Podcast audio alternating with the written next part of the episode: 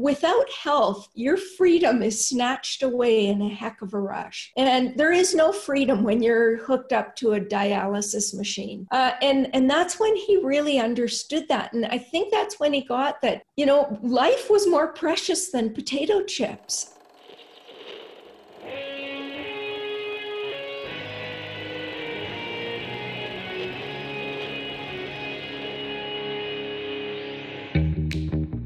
Welcome to Back to the Future podcast. My name is Victor Sadia, and I talk with brilliant minds and hearts of people who want to uproot and transform the current health and wellness paradigm. Good morning, good afternoon, good evening. Today we have Brenda Davis. Brenda Davis is an internationally renowned nutritionist in addition to her clinical work and her consulting services in public and private companies, Brenda is a professor, lecturer, and author of several research articles. She is also the co author of 12 books on veganism with over 1 million copies sold. In 2007, she was inducted into the Vegan Hall of Fame of the North American Vegetarian Society. She's a strong proponent of lifestyle medicine to change chronic disease while addressing global warming, animal abuse, and the hyperindustrialization of the food system. Brenda, thank you so much for joining us. Oh, it's my my absolute uh, honor and privilege. Thanks, Victor. so, my first question is a personal one. You are very accomplished. You work a lot. You work out a lot. You cook for yourself, and yet you're always smiling. I must say that I didn't know you, but when we were really chatting over email, I could really feel your energy. So, I won't ask what's your secret. I know it's it's lifestyle medicine. Just kidding. But how has your personality evolved over time in your life in the last four decades, for example? Um, I'm 61 years old, and I honestly can say I haven't changed much.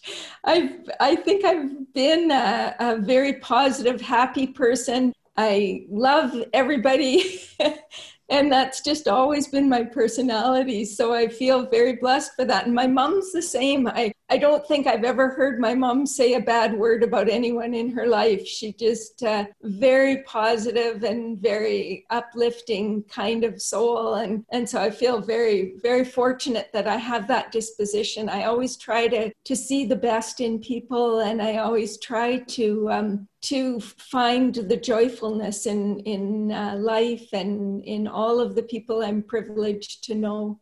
Was that part of the reason why you decided to be a registered dietitian and help people?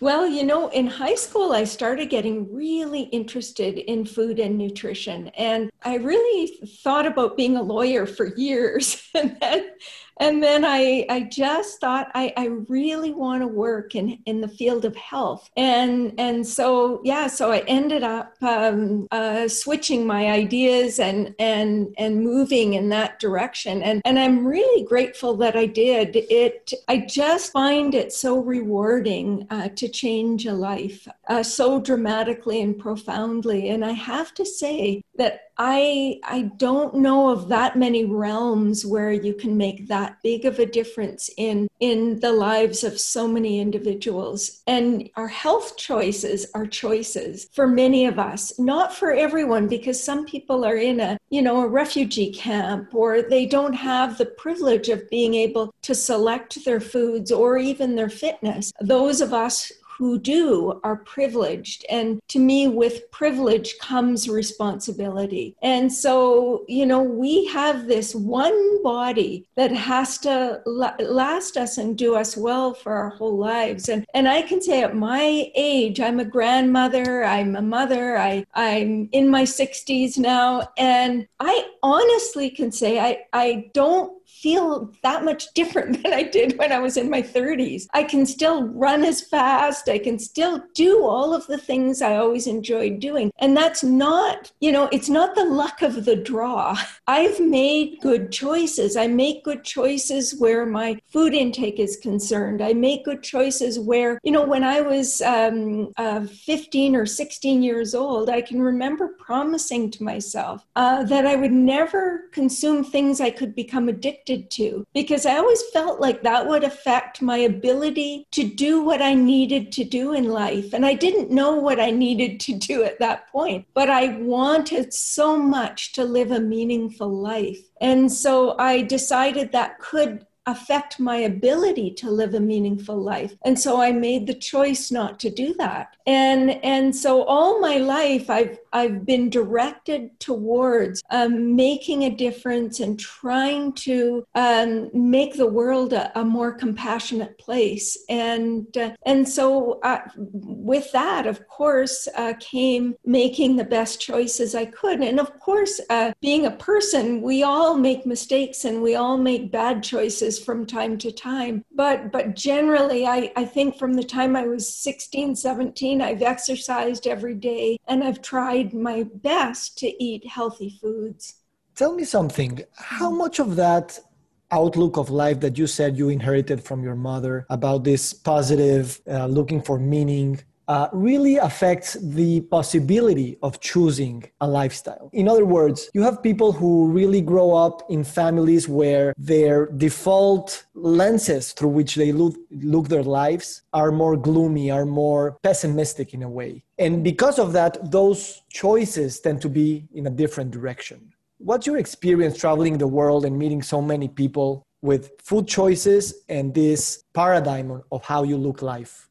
Yes, and I think um, you know, I, I it's such a, a, riveting topic, really, and I I think that I feel uh, sad for people that are in that situation and who you know who who haven't had the privilege of understanding healthy versus unhealthy choices and, or who see the glass always sort of half empty um, have that mentality. But those individuals uh, sometimes are the most powerful of all because when they get it and when they they make changes themselves and start to see the repercussions of those changes. They can become the greatest voices of all and and they can move people around them because they can see the dramatic shift that happened in their lives. And they you know it gives an inspiration. They you know a greater um, motivation for people and inspiration for people around them. So i you know no matter what your circumstances circumstances. You know, I came from a family, um, you know, a wonderfully loving family. But my father, I can remember when I was about 20, 21 years of age, having, I was in school for nutrition. I, I wanted to do this so much. And he, his favorite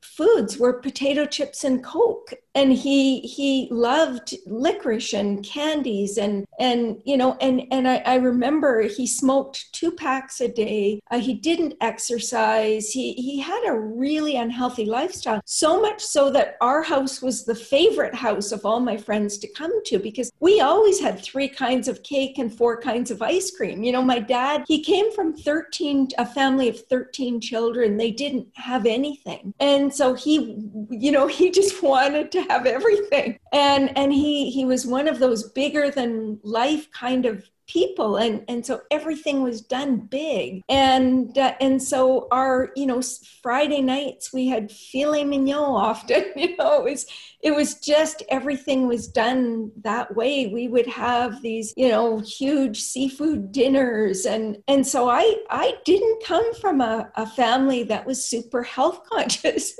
by any stretch uh, but I I got myself that health was really important, and I remember having this discussion with my dad. I'll never forget him walking by me with two cigarettes hanging out of his mouth, his his, his you know chips and and a big huge bottle of Coke and candies under one arm, and he stuck his belly out and looked at me and and just kind of had this cheeky grin, like see what I can do. And and I was in my nutrition program, and and I was so scared that he was going to die. Uh, he was only in his 40s. But um, I remember saying to him, you know, I, I don't get why you do this. Like, we, we want you to be around uh, for a long time and you're putting your, your life at risk. And he said, you know, he said, you have to understand that I would rather live 50 years doing all the things I love to do than live 75 having to, you know, restrict this and restrict that. I want the freedom to enjoy the things I enjoy. And he said, you know, I could get hit by a truck tomorrow. And I, I remember responding. I know, Dad, but it doesn't mean you have to walk out in front of one. And uh, you know, my my dad. It was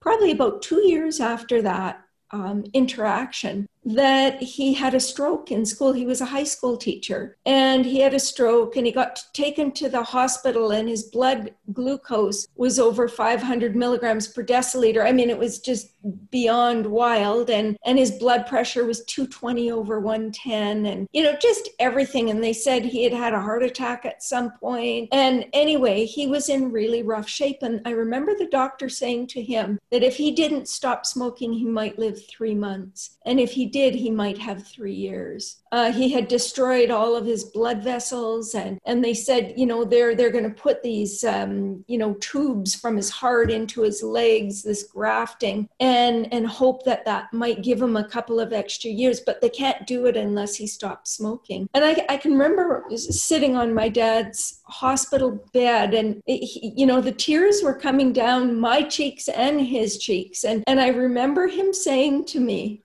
I don't want to die. He said, I, have always wanted to dance with my sweetheart at our 50th wedding anniversary. He was so in love with my mom. Uh, and, and he said, I want to see my grandchildren grow up. I don't even have grandkids yet, you know, and all of these things. And I think it was at that moment that my father really got that Without health, your freedom is snatched away in a heck of a rush. And there is no freedom when you're hooked up to a dialysis machine. Uh, and, and that's when he really understood that. And I think that's when he got that, you know, life was more precious than potato chips or coke. And so he he made some really significant changes. And i'm happy to say he lived for another probably about 25 26 years after that prognosis. Um, and no he didn't make the kinds of changes that i wish he would have but he made enough to survive for a lot longer than he was expected to. Uh, so, you know, it's just the choices we make. And, you know, the one thing that I think it's important for people to understand is, you know, I ate filet mignon and lobster and I ate all of the fancy rich ice creams and all of those things. And I can honestly say that I think I enjoy my food more now than I did when I was eating those foods. I appreciate appreciate so much the taste of a fresh tomato from the garden. I appreciate the flavors that come from, from fresh, wholesome foods. And I love my meals.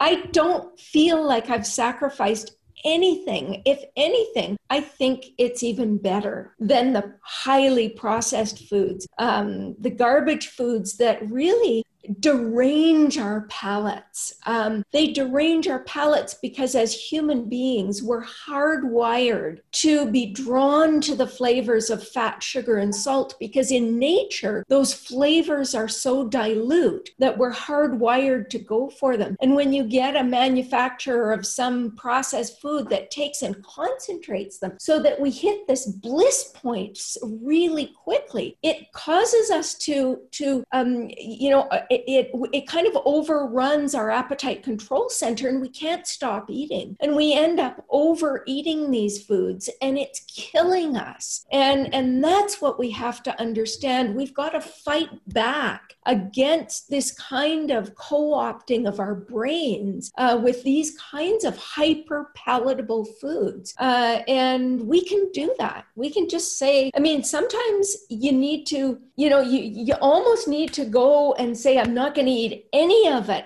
And, and within three or four weeks, your palate has totally adjusted. Uh, it's like people that go from drinking whole milk to drinking skim milk. At first, the skim milk would taste like water, but it, once you've had it for a long time and you go back to drinking whole milk, the whole milk would taste like cream. And so there's those kinds of adjustments that happen very naturally when you change your choices. Thank you so much for sharing that uh, personal story. And unfortunately, I think, you know, that's just an archetype of society, the way that we uh, eat and think about our processed food. So you've you've talked about these. Um, you know, you have to to embrace a new mindset, but not only individually, but, but culturally. Because at the end of the day, those choices are not only mediated by when you walk in the supermarket, but also by your expectations of, of what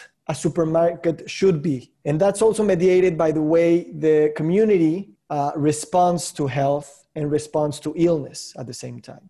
In your work in the Marshall Islands, for example, how has culture real? Uh, how do you see culture uh, grabbing this attention on, on lifestyle, and how can we change cultural, culturally to a new uh, way of seeing and doing things? Yeah, and this is it's such an important question because I think as human beings, again, we're hardwired to care about our tribe and being part of a tribe. And I, I think it almost supersedes our desire for life itself. Um, I mean, we want to belong, and if our if our choices mean we no longer belong, we don't want to make those choices. I mean, it's just so important that we fit in somewhere. And so it's a really, really uh, deep question. And um, for those of you that aren't aren't familiar with my work in the Marshall Islands, in 2006, so this is a few years ago, uh, I went into the Marshall Islands with a team of researchers to the Marshall Islands. If you don't know where they are, they're sort of halfway between Hawaii and Australia. They're in the middle of the Pacific Ocean with nothing within a couple thousand miles of any direction, in any direction. And they, it's a culture uh, that is a very, very socially engaged. They have a spirit that is just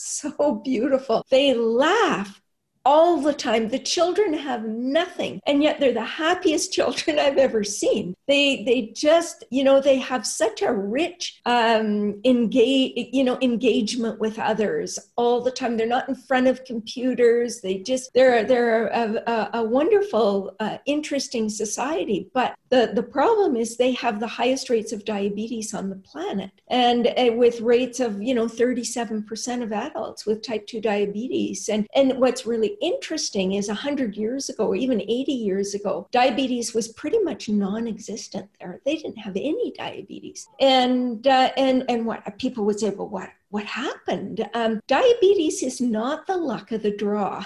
diabetes is a disease of diet and lifestyle. And type 2 diabetes, I'm talking about, not type 1 diabetes, which, which is very different, but type 2 diabetes, which is a disease of insulin resistance. Uh, what happened was these people went from living off the land where their food was coconut and pandanus and taro and green leaves and, you know, all of whatever was growing on the land and whatever whatever they could get out of the ocean, uh, the fish and the seaweed and whatever, that was their food. And, and they had to work hard to get that food. Climbing coconut trees and spearing fish and whatever it was was hard work. Um, they went from living like that to living on, on you know, with, with way greater population than their islands could sustain. So they had to import foods. And the importation of foods for poor people tends to be really cheap processed food. So a lot of white sticky rice and spam and non perishable meats in cans and these, you know, drinks that are mainly uh, sugar and color and just cheap foods, ramen noodles, deep fried ramen noodles and, and soda and, and these kinds of foods. And so they went from living off the land to living off of highly processed foods. And, and in doing so, well, the diet that, you know, honestly, um, the diet they had adopted was really the the ideal diet for inducing diabetes. So it, it, to the to the extent that if you can even imagine the children, their favorite snack was ramen noodles dried out of the package with Kool Aid powder sprinkled on top. Uh, it's uh, unbelievable, but that's the kind of food people were eating. Breakfast was donuts with coffee or with children, whatever they wanted, popsicles. It didn't matter, you know, and and and the adults and and the children lunch and dinner were always sticky rice with some sort of meat and a sweet drink of vegetables and fruits that we didn't see them eating many of those at all and so when we went in uh, to the Marshall Islands and provided a lifestyle treatment program, uh, the changes in people's health was really dramatic. One of the things that we noticed was people were often going to the bathroom, uh, having a bowel movement once a week or even less than once a week because they weren't eating any fiber. They were eating four or five grams a day quite often. And when they started eating the diet that we were providing, they would go to the bathroom every, every single single day. And it, it, for some of them, it scared them. It was uh, uh, unusual for them. And so, very dramatic shifts. Their blood sugar started to normalize. Uh, we got them doing, you know, walking after meals, physical activity every day. Uh, and, and so, it really transformed even their brain. So many people said my brain was, was like it was in a fog, and it was like the fog just lifted. And uh, so, the changes in their, the pain in their joints, their ability to walk any kind of distance, all of that just ch- changed so dramatically, so quickly. And they were stunned because most of them really believed that diet had nothing to do with their diabetes. And so it was really shocking for them when they realized that it had everything to do with their diabetes. So, but it's really tricky because in the Marshall Islands, people live in tiny little you know little tiny homes with sometimes 12 people or or even more and they have one pot of rice to cook and then they open a couple cans of meat to eat with that. And and so for them to all of a sudden adopt a healthy diet with fruits and vegetables it's very very difficult. Most of them had never even tasted beans like lentils or black beans or pinto beans. And so they didn't even know what they were. And so this was a huge you know learning curve for them. Um, but it was interesting because they were open to trying things. And and in the marshall islands when somebody's doing something other people want to try as well. And so it it kind of you know it it migrated out into the broader community fairly quickly. And so we're starting to see some changes but to be really honest the changes we see mostly are in people that have a little bit a higher means so they're able to afford to buy foods at the at the farmers market. And and so it's a it's a very challenging when you're talking about poor people. And one of the things we tried to teach them is you know to to grow their own foods to grow um, sprouts to to use things that a lot of poor people thrive on beans and i mean uh, you know they could continue to eat rice but instead of canned meat to put some nicely flavored beans on top would make a big difference for them. So those kinds of things is we, those were our focus, of course thank you for going in detail in that because in mexico you know we it's much the same although you know i just googled the population in marshall islands it's uh, almost 60000 people which is basically what we find in a mid-sized neighborhood in mexico city. Yeah. And in the last 25 years there, there has been that specific change that you just described and we change our diet and diabetes has grown five six uh, x uh, in, in the last 25 years and it's now becoming the first the leading cause of death in mexico. So you know i always think it's important not to stigmatize and basically in poor countries where it's not only a matter of choice but also of availability. And there's this intricate system of distribution and marketing and, and production of industrial foods. At the same time that that there's governments and pharmaceuticals interests uh, really working together to i think you have called it diabetes by design. Yes uh, exactly. so in this sense and i think we can use this example from the marshall islands and in your you know 40 years experience in the field. In mexico there's a new emerging movement in lifestyle medicine and we're trying to legitimize and show people that chronic disease lifestyle related disease not only can be prevented or controlled with lifestyle, but it can even be reversed. What's your experience uh, with this? Well, you know, it, what's what's really really interesting is we tend to with lifestyle induced diseases. We, we, we as a as our healthcare systems tend to try to uh, reduce the symptoms, but often we don't try to change the causes or get right to the root causes. And when we do that, miracles start to happen. And so I can tell you, if if even if you just compare, we've been following and, and then I'll get to the to the reversal. But even if you compare people that eat plant-based uh, diets and and live healthy lifestyles, we've actually been following uh, three cohorts, which are very interesting. One is is the Epic Oxford cohort, and we've been following these people since 1993. Uh, one is the Adventist Health Study 2, and this is since 2002, about 96,000 people, and the Epic Oxford is about 65,000 people. And then there's a third cohort in Taiwan with about 6,000 people. And in all of these cohorts, well, in the first two cohorts, we compare omnivores, and this is all health conscious individuals. So, health conscious omnivores, uh,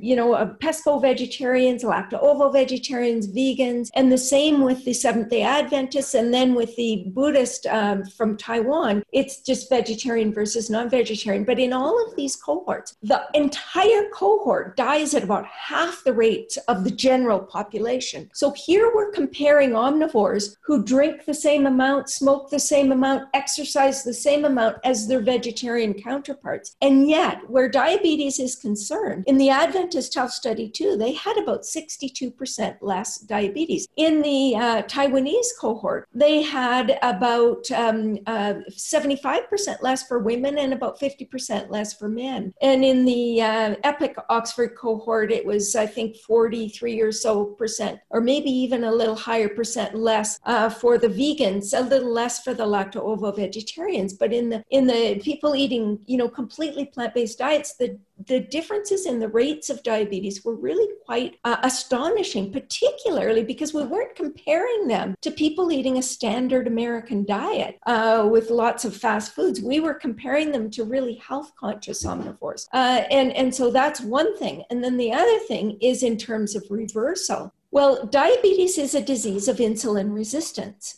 so and it, it's also a disease it's it's a disease it, the insulin resistance is a product of several things. It's a product of low grade inflammation. It's a product of of of uh, oxidative stress. It's a product of of dysbiosis or an unhealthy gut microbiome because you're not feeding the microbes in your gut. The fiber they need uh, that that are you know so critical to health. And it's a disease of lipotoxicity which means you're storing fat in in organs and in your liver and in your muscle tissue. Uh, you're storing fat in those places where fat is really meant to be stored in adipose tissue. And so when you store a lot of fat in your liver it promotes insulin resistance. And so here we've got this disease of insulin resistance. Well if you start to follow a diet and an exercise program that that improves your the gut microbiome, that reduces inflammation, that reduces oxidative stress, that reduces the body fat stores so that it increases your insulin sensitivity the disease starts to reverse itself. Now, in, in many people, complete reversal is possible, but in some people, they've done so much damage to the pancreas because they've had it for so many years and, and their beta cells start to actually die out. In these individuals, it may not be completely reversible, but in many people, it is completely reversible. And I see it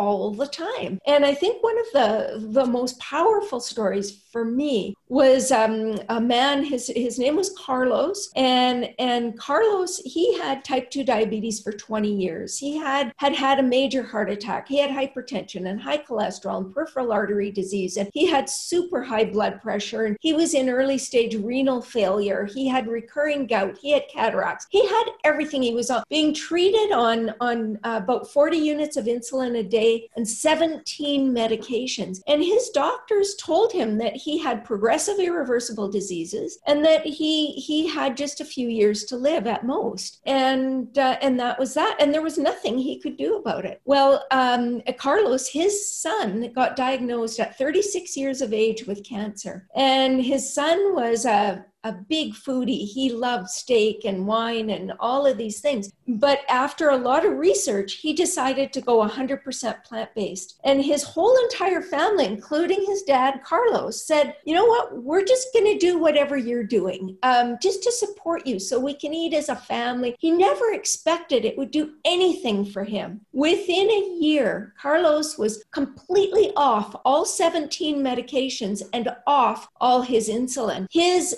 fasting glucose was absolutely normal. His A1C was about 5.1. His blood pressure was 115 over 70 with no medications. His arteries opened up. We had PET scans to show that. His peripheral artery disease disappeared. His kidney function actually returned to normal. He had not one single further recurrence of gout. And, and his doctor, he went to his doctor and he said, I don't understand why you didn't tell me. All I had to do is change my diet and start exercising. And this, I could, I could reverse all of my diseases. And his doctor said, Well, I didn't tell you because I didn't know. I nobody ever taught us that in school, you know, and um, and and this is what we're seeing over and over again. I mean, Carlos's story is is quite remarkable and is more than what some people will achieve, but it's only more than what some people will achieve because he went to the nth degree to make it happen. I mean, his diet was as clean as clean can be, and he was exercising regularly. I mean, he really went to town on changing his lifestyle. And so, you know, he did a lot of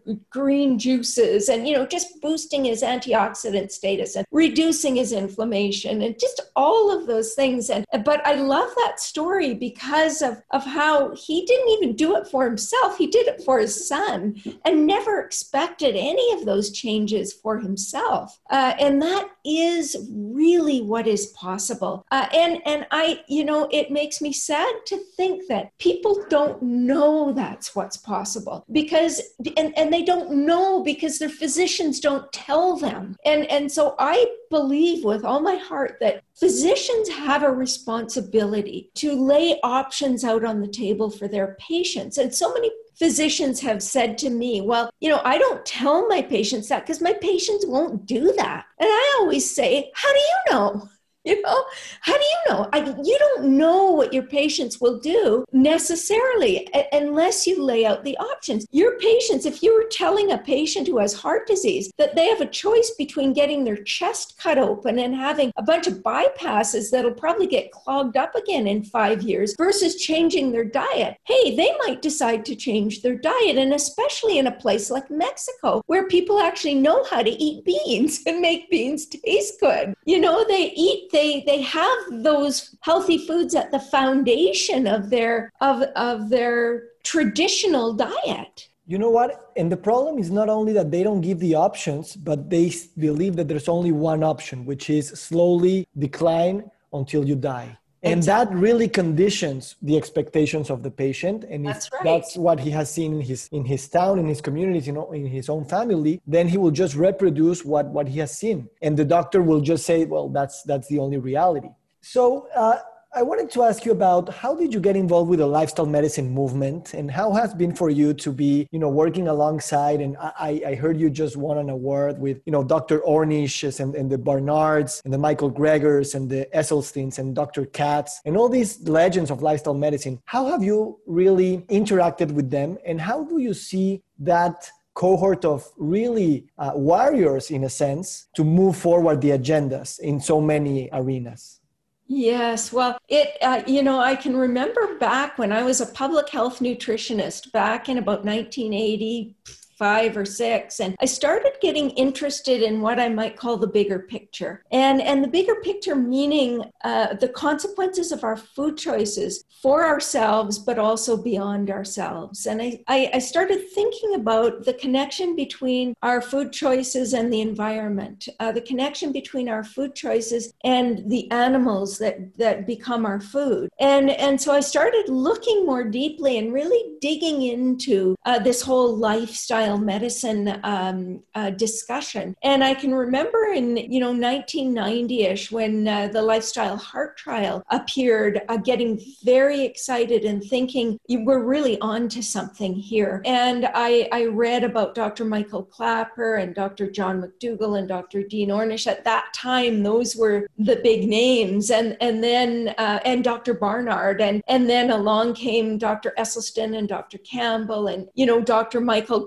Greger. I've known Michael Greger for over 25 years i think and and and i can remember if you can imagine this i can remember a time when michael greger said to me brenda do you think that i could ever learn to do a powerpoint presentation and, and he was using these little cue cards, you know, to do his presentations. And I said, I think you you could be really good at it. Now I think I think back to those early days and what he's done uh, with the with social media and his uh, nutritionfacts.org and all of these amazing. He's a he's a workhorse. He just never stops. And I've had the privilege. Uh, he and I went to uh, Saudi Arabia together to do a you know consult for the prince there, and I've worked closely with the founder of the American College of Lifestyle Medicine, John Kelly. We did the Marshall Islands research together, and we went to Lithuania to do a, a lifestyle medicine demonstration for the government and the medical school there. And, and so I've, I've really, I, I was able to do a little bit uh, as a nutrition consultant for Dr. Ornish's program. And, and I've, I, I just finished uh, ha-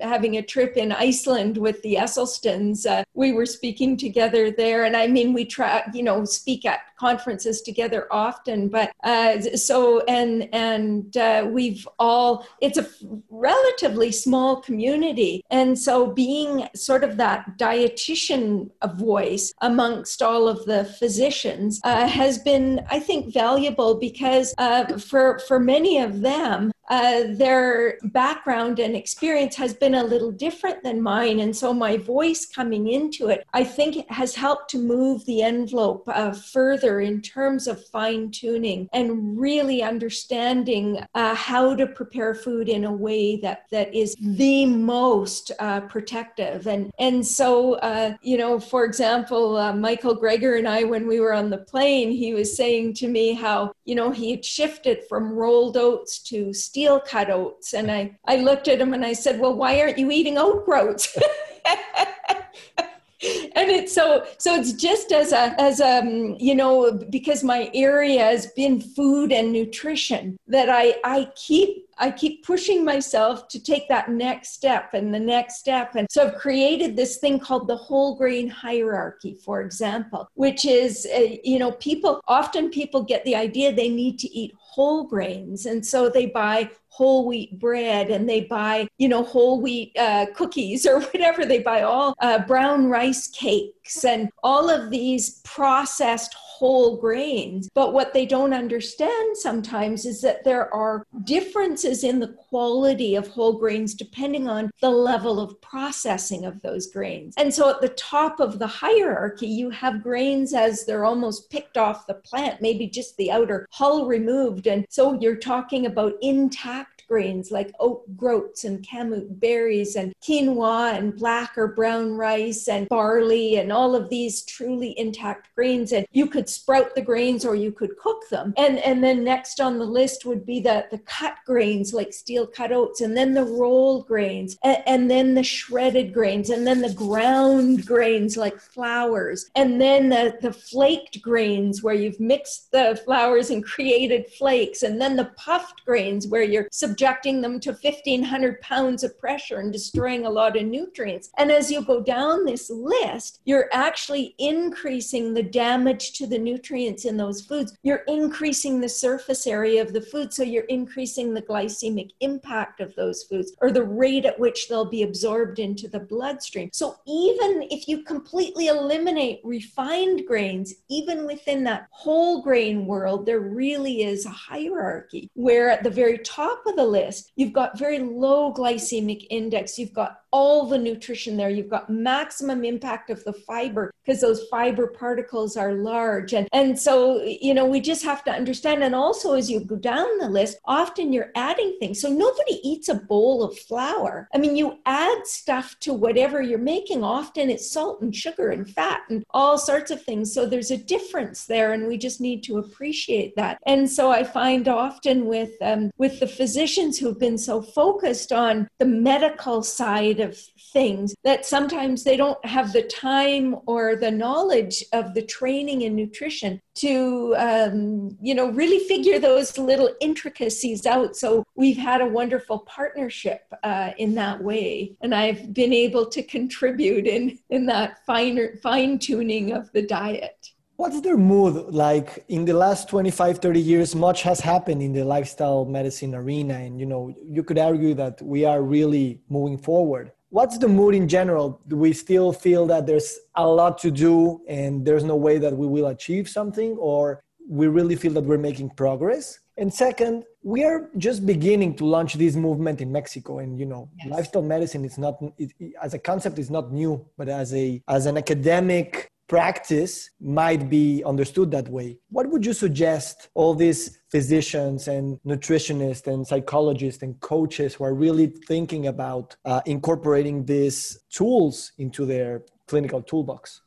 Well, I would say, first of all, that, uh, you know, I've been watching um, this uh, sort of unfold over several decades. And I can say I am excited at where we're at. And I, I didn't know if we would ever be at this point in my lifetime. Um, because, and, and just for example, the American College of Lifestyle Medicine, when it started, which I, I can't remember what year, but it wasn't very many years ago, maybe 15 years at the most uh, it was very small. They maybe had 100 people at their annual meeting. Now they, they're having to shut down registration at 1,500 people. They have, um, you know, lifestyle medicine organizations or branches all over the world now. Uh, it, they have board certification for physicians. It's unbelievable. We have the Plantrition Project with the uh, their annual um, uh, plant-based healthcare conference, and they, it was the same story. They had just a, you know 100 people or so at the beginning, and now they're way over a thousand uh, participants in their annual meetings. And so we're seeing this tremendous growth. And and the people in in countries like Mexico, where it's just starting to to take root, uh, the physicians that that that that really understand this and and um, who want to see their patients get well instead of continuing to get sicker. Uh, and and what physician wouldn't want that? Um, these physicians that that adopt these practices uh, they two things. Number one is is that you want to form a team as much as possible to get so that you can provide the kind of support your patients uh, need to succeed. And I think that's just hugely, hugely important. Um, but you will, you know, that's one thing. And the, the second is, as an individual practicing physician, uh, you will be a pioneer in your country and you will be absolutely stunned at the changes that you see in your patients. And those patients, you can uh, form, you know, there can be patient groups, you, they can help other patients in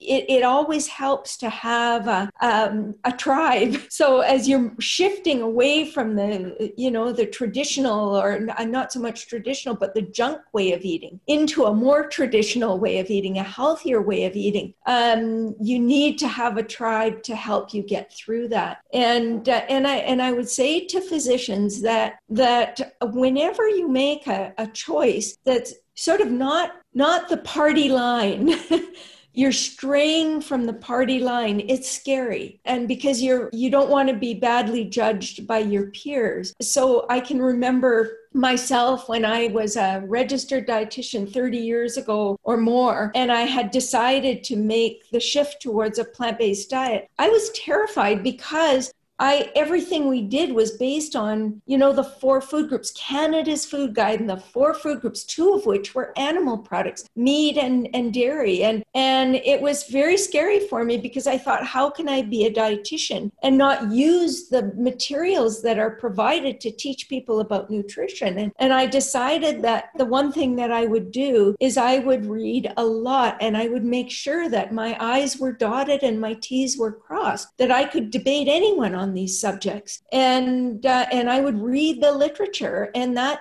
that is what I did. And and so I started writing books. I just finished writing my 12th book, which is a I think the first comprehensive guide for families and it's called Nourish, um, the definitive plant-based uh, guide for families. And and uh, so these books uh, that I've written uh, or co-authored in many cases um, have been sort of guidebooks to help people who who want to do plant-based do it very well without you know falling into any of the potential pitfalls. And that's the other thing that's important to recognize is there are potential pitfalls. So so just going plant-based uh, isn't enough. You need to do it with some education and some knowledge. So so when you're eating an omnivorous diet your risks involved with that diet are more to do with overconsumption and getting too much saturated fat and too much of, of some of these more harmful dietary components and not enough of fiber and some of the protective phytochemicals and so on. When you choose, on the other end, a fully plant based diet, there are some nutrients you need to be concerned about, and one is vitamin B12. You need to make sure you've got a source of iodine and, and vitamin D, and, and, and you need to be sure you're getting a range of foods in your diet and that you've got a decent source of calcium if you're eliminating uh, dairy products. And, and so there's, there's more to it than just, oh, well, I'll eat whatever plants and I'll be fine. Uh, you need to be, especially if you're raising a young family, um, if you ignore vitamin B12, your baby could end up with an irreversible uh, brain damage. And, and so within a matter of months. So vitamin B12 is not optional, it's imperative. You, you have to have it. That's why it's called an essential nutrient. And plants are not reliable sources. And that doesn't mean it's a justification for eating animals because animal products may not be reliable sources if the animals weren't fed. They actually, the majority of, of vitamin B12 supplements produced are fed to animals because our soils don't have as much bacteria and so on. And so it's just we're cleaning our plant foods before we eat them. We don't just pick them out of the ground where the soil is all full of these uh, these bacteria. And so, um, because of that, uh, we, we, need to fortify our foods with B12 or take a B12 supplement. You know, a thousand micrograms twice a week. It's not expensive. It's easy to do, and that will have us covered. And the the other thing to know is that everyone over 50 um, has a risk for B12 deficiency because B12 in animal products products is bound to protein. And in order to use the B12 in animal products, you have to have the ability to cleave it off the protein it's bound to. And, and you need enough stomach acid and you need the enzyme production to be able to do that. And probably as many as 30% of people over 50 don't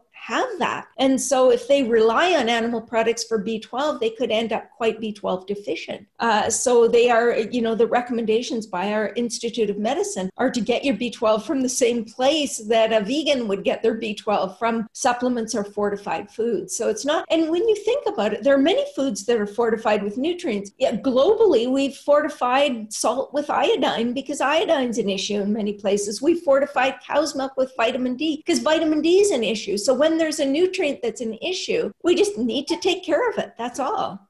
Thank you, Brenda. Before I, I ask my last question, I wanted to talk about how lifestyle medicine and how living a, you know, through that lifestyle in general it's much more than having like a like a practice like a spiritual practice but basically it makes us live spiritually we are more connected to ourselves to our planet to our family so how do you live all this? Uh, and how do you do you believe that understanding lifestyle not just something that your physician will dis- will prescribe but a, a way of thinking you know, a way of engaging with your life with your planet with the, the miracle of being alive? Yeah I, oh i love your questions victor. You're a very deep thinker.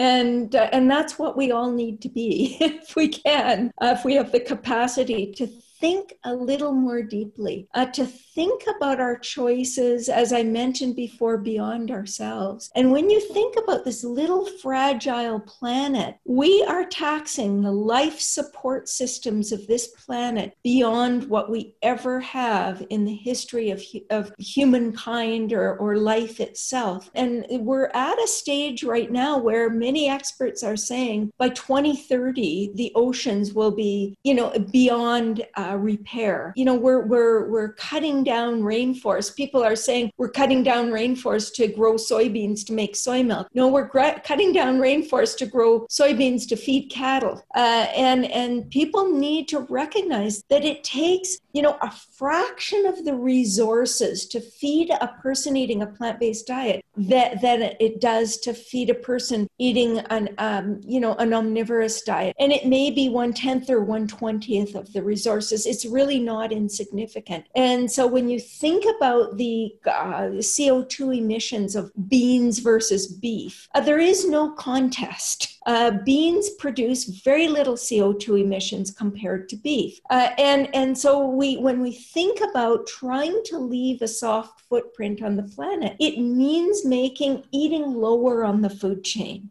And then if you start thinking about, you know, the repercussions for the animals with whom we share this planet, if you've ever had a pet, uh, you know, a dog or a cat, or, you know, you know that these little creatures have personalities. They have likes and dislikes. They adore you. They you know whatever it is you know that they're unique individuals. Every animal is a unique individual with desires and that feels pain and suffering. And and you know there was a study done in um, in california that showed that pigs had the intelligence of about a three to five year old child. And dogs came in at about two and a half year old child. And i looked at the you know some of the the studies they were doing and the games they were teaching pigs to play and all of that. And if you think about the way we raise pigs you know here are animals that would live about 15 years. They're they're put into these little stalls indoors where they never see the light of day. Uh, the dust and dander and the smell is so bad that we need a, a face mask or a gas you know some sort of protection to go in there. And these are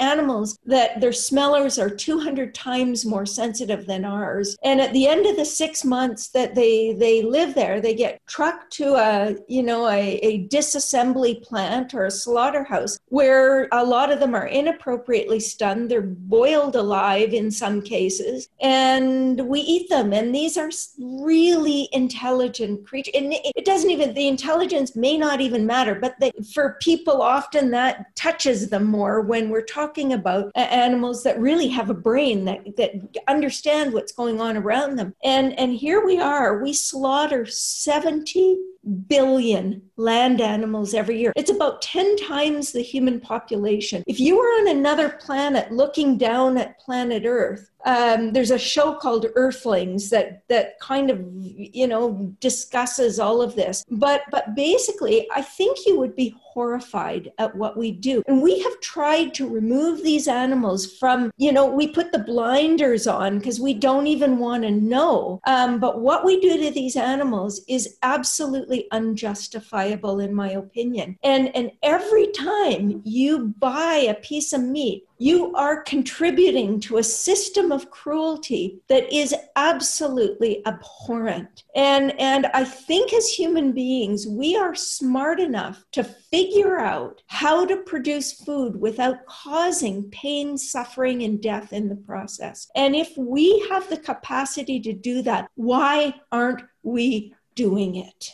You know, we are civilized. We've got to be more civilized. We've got to be more thoughtful. We've got to be more compassionate as as a species if we're going to survive. And uh, and that responsibility lies squarely on the shoulders of, each and every one of us. And uh, and we have to look beyond ourselves. We just must do that.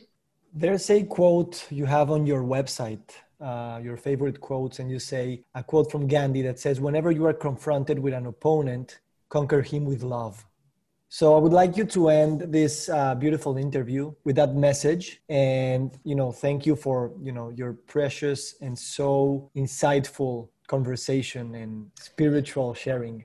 Well, uh, Victor, thank you for um, uh, that quote uh, because I think so often when we get on a bandwagon, whatever it is, and we, with all our hearts and souls, believe, uh, we want to shout it to the rooftops. We want to hit people over the head with it. We want to say, you know, shake people and say, why aren't you doing this? But we never, ever will bring people on side by spitting in their face. We will bring them on side with love and compassion, and by sharing delicious food, and by laughing with them and respecting them, and just, you know, being a, a valuable part of our, you know, environment. And so we will never stamp out hate with hate. And uh, we, we have to remember that. It's so important. We are not at the center of the ethical universe because we've understood this part of ethics. There are many different aspects of ethics, and this is one of them. And so I think we just all have to do with what is within our capacity to do and do it with love for sure. Brenda, thank you so much for this uh, conversation. I wish you all the best. I wish you all the best too, Victor. Thank you for having me. Have a good day.